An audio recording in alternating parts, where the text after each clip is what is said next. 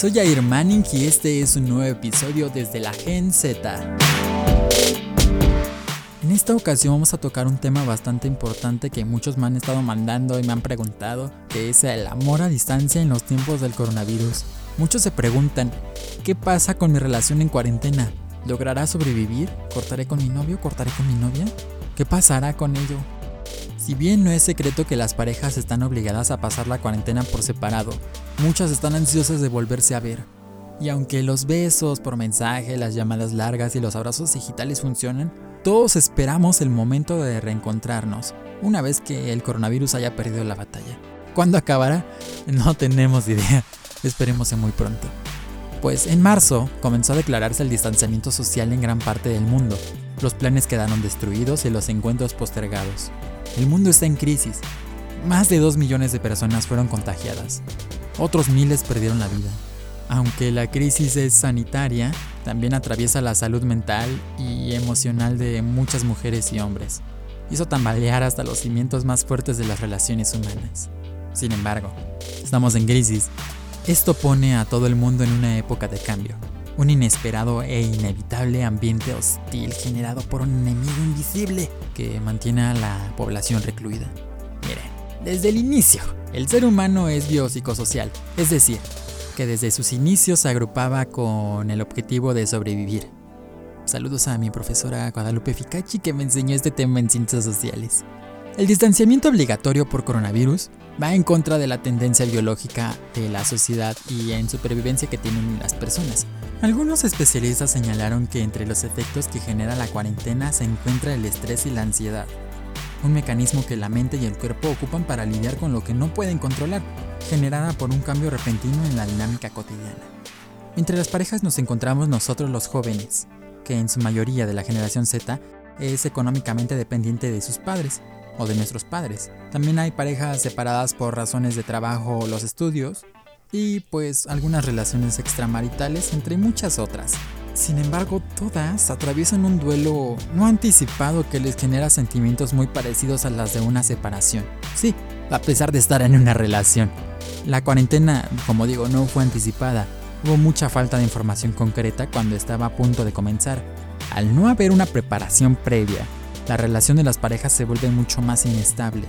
Pero todo es muy importante en cuanto al estatus previo a la relación. O sea, cómo te encontrabas en tu relación antes de que se decretara la pandemia. Si te encontrabas sano y fuerte, créeme, creo que hoy también estarías muy sano y fuerte. Si tu relación ya estaba algo inestable desde antes que se decretara la pandemia, lamentablemente tú en este momento ya no tienes pareja por esta distancia. Miren, les voy a contar un caso de una pareja que vive su relación a distancia, como muchos de nosotros. Estoy seguro que se van a sentir identificados. En un momento más les hablaré un poquito de mi experiencia propia. Pero primero vamos con esto. Por primera vez desde hace casi dos años, Eloy Armenta y Luisa Jape, quienes se conocieron en la universidad, no se ven casi todos los días, obligados a permanecer separados indefinidamente. Consideran que la cuarentena los vuelve psicológicamente más vulnerables y esperan ansiosos a que las condiciones mejoren para poder reunirse nuevamente. La incertidumbre es un factor que va consumiendo poco a poco, y si a esto le sumas los problemas que tienes, se vuelve aún más devastador a la espera, según esto contó él, mientras que ella cree que es más complicado resolver los problemas a distancia. No tenemos la posibilidad de darnos apoyo físico como abrazos, besos o simplemente tomarnos de la mano en momentos difíciles, dijo. Aunque para ellos las llamadas y videos y mensajes acentúan la distancia, la esperanza de pronto volver a verse mitiga los efectos secundarios que cuentan vivir en el encierro como el cambio de ciclo de sueño o una mayor sensación de depresión y soledad. Si bien la parte física es importante en la pareja de acuerdo con todos los especialistas consultados, sin embargo, una relación amorosa no está enraizada solo con el aspecto del deseo o el contacto físico, porque hay otros dos factores que estableció según un especialista por un lado, la intelectualidad entendida como la cercanía, confianza y conocimiento que solo puede ser generado con el tiempo, y por el otro está el compromiso, ligado a la voluntad de las partes para que esta relación perdure. Ambos son elementos que las parejas se ven obligadas a estimular durante la cuarentena, estén acostumbradas o no a ello. Por lo tanto, si quieres conservar tu relación, debes aplicar estos dos. Entiendo que la necesidad física va mucho más allá del erotismo o la genitalidad. La intimidad es inherente a estas prácticas, pues implica estar cerca del otro, tener un conocimiento uno del otro incluyendo su cuerpo. Por ejemplo, los datos sobre preferencias de la dieta, del cuidado al enfermar o el reconocimiento de significados de las actitudes y gesticulaciones de las personas. Sin embargo, por las redes sociales se vuelve más complicado tener el panorama cotidiano de la pareja que había con la interacción física antes de la cuarentena. Incluso la ansiedad por la incertidumbre pandémica afecta las relaciones que de origen se dieron a distancia, pues también sufren estos efectos emocionales generados por la crisis mundial. Con el aislamiento también incrementa la exigencia hacia la pareja para satisfacer la afectividad propia. Esto tiene su origen en la reducción de los círculos de socialidad, en los que una persona cultiva afectos e interacciones. Por ejemplo, el ir a la escuela, al trabajo o al salir juntos como pareja a la calle. Con el encierro, las necesidades dejan de ser satisfechas por una gran pluralidad de personas. Aunque aún tenemos nuestros amigos, bueno, algunos que tienen amigos, nos volvemos mucho más demandantes y buscamos que la pareja compense lo que ahora no obtenemos de otras relaciones afectivas. Entonces, aquí es donde también nace una nueva inseguridad. Se desbloquean inseguridades. Las personas que desean ser tus amigos al final terminan separándose o, ni siquiera un mensaje te envían. O se alejan, simplemente, dejando al descubierto su poca afectividad hacia ti refugiándote en tu pareja, más que nada. Y si no tienes pareja, lo absorbes todo y definitivamente podrías caer en una depresión severa. Y ahora vamos con el secreto de todo esto, la incertidumbre. Los especialistas apuntaron que el obstáculo más grande a superar durante la pandemia es la pregunta, ¿cuándo nos volveremos a ver? El distanciamiento físico de los elementos de la corporalidad en nuestra relación, sin fecha de reencuentro, genera muchísima ansiedad sobre todo cuando todos están inmersos en un entorno hostil como el que vivimos gracias al coronavirus.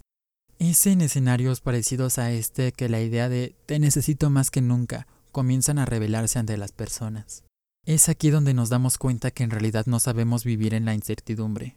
Se hará más evidente que no tengo el control sobre el otro. Al final, el otro es un ser independiente.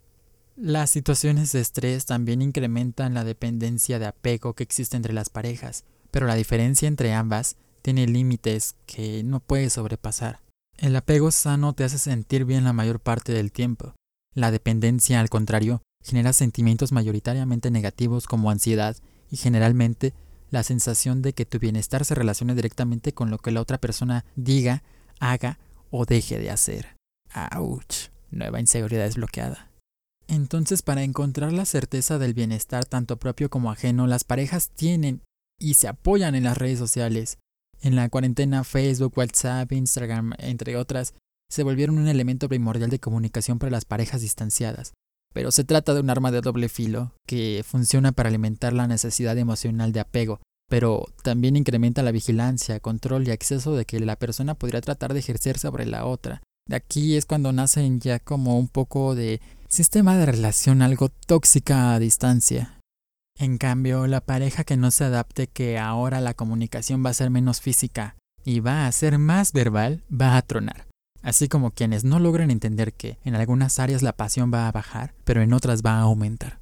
Y ahora sí te voy a dejar las recomendaciones que algunos expertos eh, dieron y tuve que investigarlos mucho para darles al punto, para que ustedes lo entiendan mejor. El número uno es entender que el aislamiento nos afecta psicológicamente porque va en contra de nuestra naturaleza.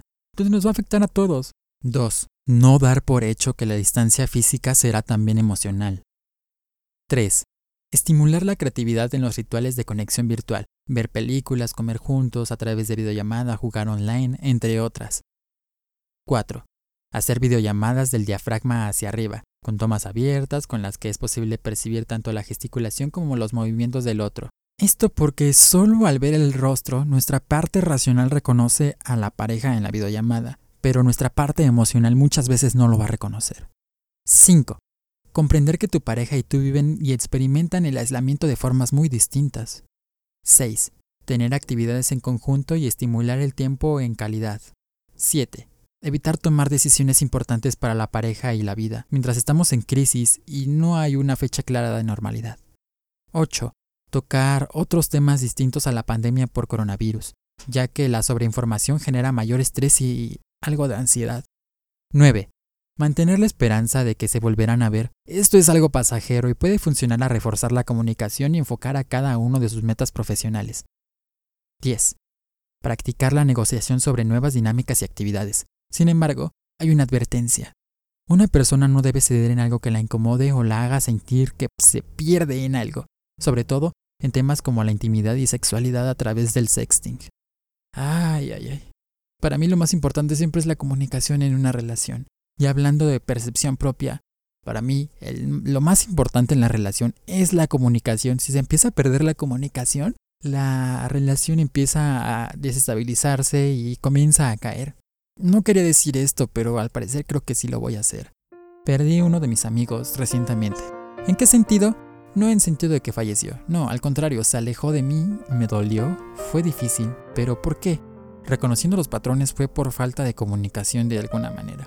Teníamos muy mala comunicación últimamente, como que lo que queríamos darnos a entender se malinterpretaba, tratándose de otra cosa. Y al final me borró, me bloqueó de todos lados, me dolió cuando me di cuenta, me cuestioné por qué, ¿acaso hice algo malo? Y no, en realidad no. Y hasta el momento no ha dado, no, ha dado señales, en algún momento llegué a pensar, ah, es temporal, quizá nada más se aburrió de mí o algo así, porque no era la primera vez que lo hacía, pero Ahora sí creo que va en serio, ya tardó mucho y ni siquiera ha dudado en buscarme.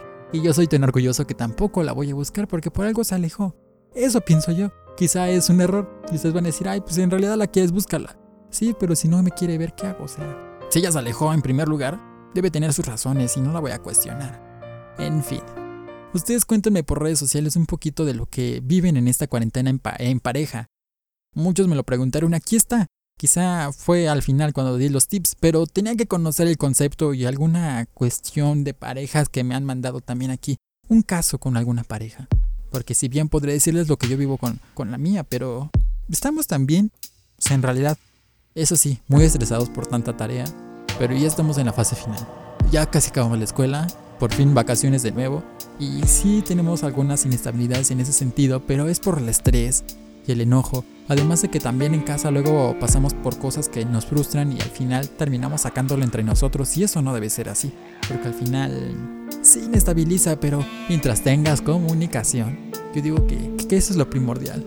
Si no tienes comunicación no tienes nada, si comienzan a ocultarse cosas, pues la, la relación va a irse inclinando poco a poco hasta el colapso. Entonces, toma en cuenta lo que te acabo de decir y practícalo, en verdad. Soy Air y este es un nuevo episodio más desde la Gen Z. Nos escuchamos a la próxima.